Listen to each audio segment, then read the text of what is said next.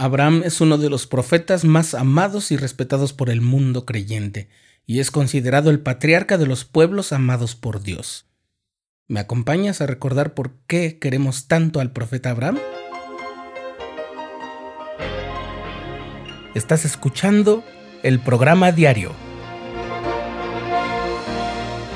presentado por el canal de los santos de la Iglesia de Jesucristo de los Santos de los Últimos Días.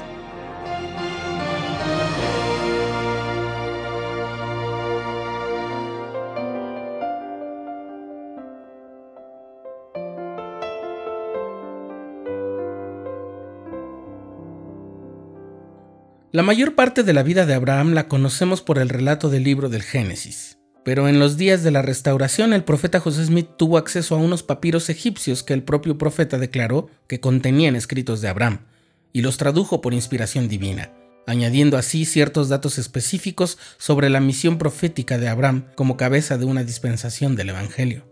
Al inicio el nombre de Abraham era Abram, sin la H intermedia, cuyo significado es Padre exaltado. Era descendiente de Sem, uno de los tres hijos de Noé, aquel constructor del arca en los días del diluvio. El padre de Abraham se llamaba Taré. Vivían en una ciudad llamada Ur de los Caldeos, ubicada en la parte norte de Mesopotamia. Sí, esa región tan llena de historia entre los ríos Tigris y Éufrates, de lo que hoy conocemos como Medio Oriente. Por alguna razón que no se nos detalla, los padres de Abraham habían abandonado la fe en el Señor y practicaban una serie de cultos idólatras adorando a diversos dioses paganos. El verdadero problema es que los adoradores y sacerdotes de esos dioses paganos hacían sacrificios humanos ofreciéndolos a esos dioses, especialmente si las víctimas eran fieles seguidores del Dios verdadero y viviente. De hecho, en cierta ocasión el padre de Abraham permitió que los sacerdotes de esos dioses paganos intentaran ofrecer en sacrificio al mismísimo Abraham, y lo ataron a un altar, y estando a punto de ser sacrificado, Abraham oró a Dios y éste lo escuchó. Un ángel del Señor apareció en el lugar y liberó a Abraham.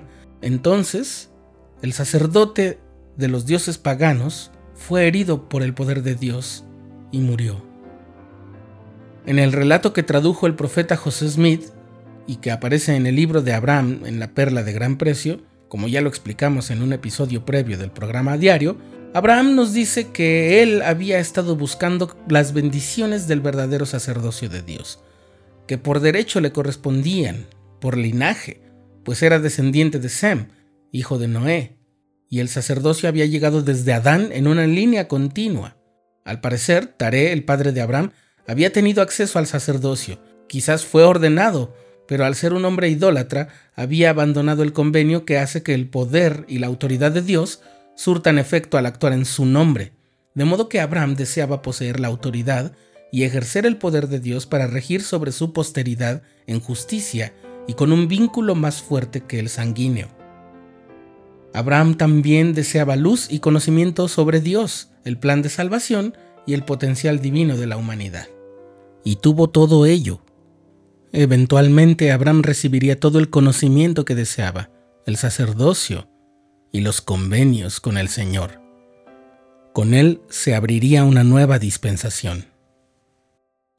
Como parte de ella, el Señor estableció con Abraham convenios especiales que tenían que ver con levantar una posteridad numerosa, justa y fiel al Señor, para finalmente hacer llegar a todo el mundo las bendiciones del Evangelio y del sacerdocio. Como hoy sabemos, esas bendiciones están en efecto ya disponibles en todas las ordenanzas del sacerdocio que nos abren las puertas del camino a la vida eterna. He aquí, dijo el Señor a Abraham, con mi mano te conduciré y te llevaré para poner sobre ti mi nombre. Sí, el sacerdocio de tu Padre, y mi poder descansará sobre ti. Cual fue con Noé, tal será contigo, pero mediante tu ministerio se conocerá mi nombre en la tierra para siempre, porque yo soy tu Dios. Entonces, debido a una hambruna que había en Caldea, Abraham salió de Ur, con su familia para ir a la tierra de Canaán, pero antes llegaron a una tierra que llamaron Arán, según el nombre de un hermano de Abraham que había muerto. En ese lugar murió su padre. Allí el Señor le reveló a Abraham el convenio por el que se le ha conocido desde entonces. Jehová es mi nombre. y conozco el fin desde el principio.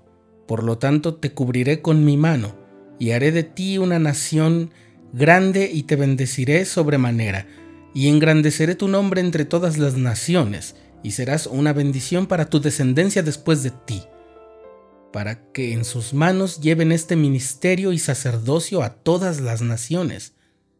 Y las bendeciré mediante tu nombre, pues cuantos reciban este Evangelio serán llamados por tu nombre, y serán considerados tu descendencia, y se levantarán y te bendecirán como Padre de ellos.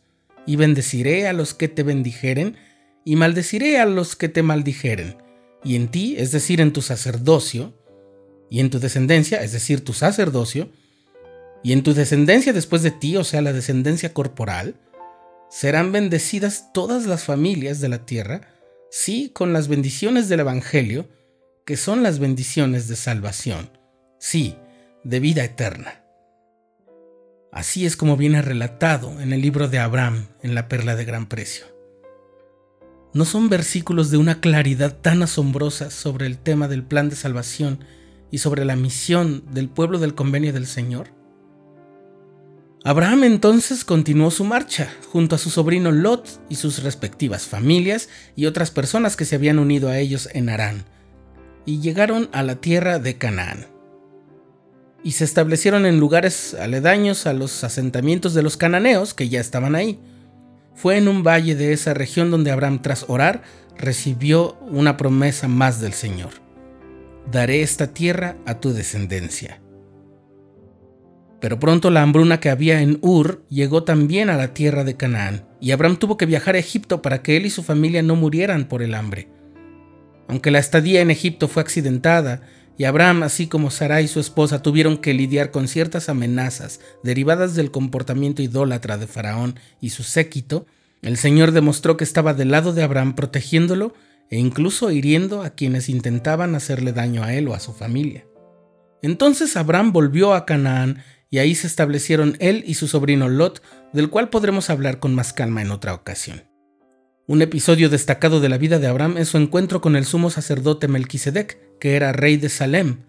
Sí, Salem era la que después sería considerada la ciudad santa.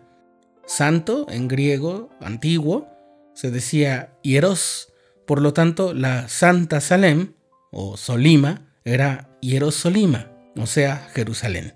Abraham dio a Melquisedec los diezmos de toda su riqueza y muy seguramente recibió de él bendiciones, instrucción y ordenaciones en el sacerdocio.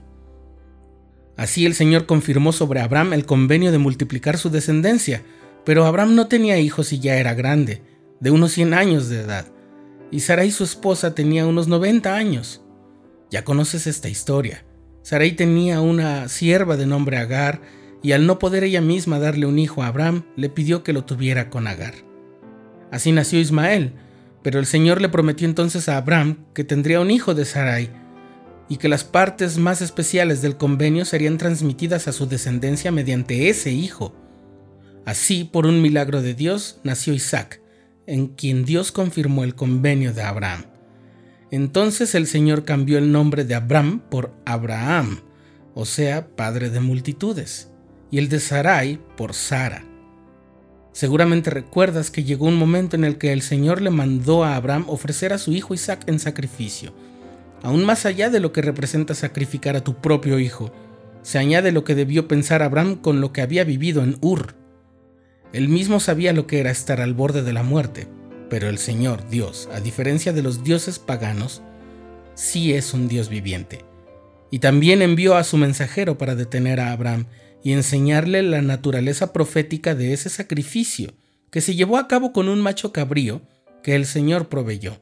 El Padre Celestial sí habría de dejar que su Hijo unigénito fuera inmolado para llevar a efecto la expiación y darle a todo el género humano la oportunidad de volver a su presencia.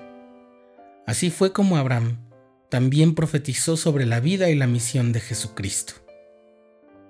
Por todo esto y más, el profeta Abraham es nuestro héroe de las escrituras.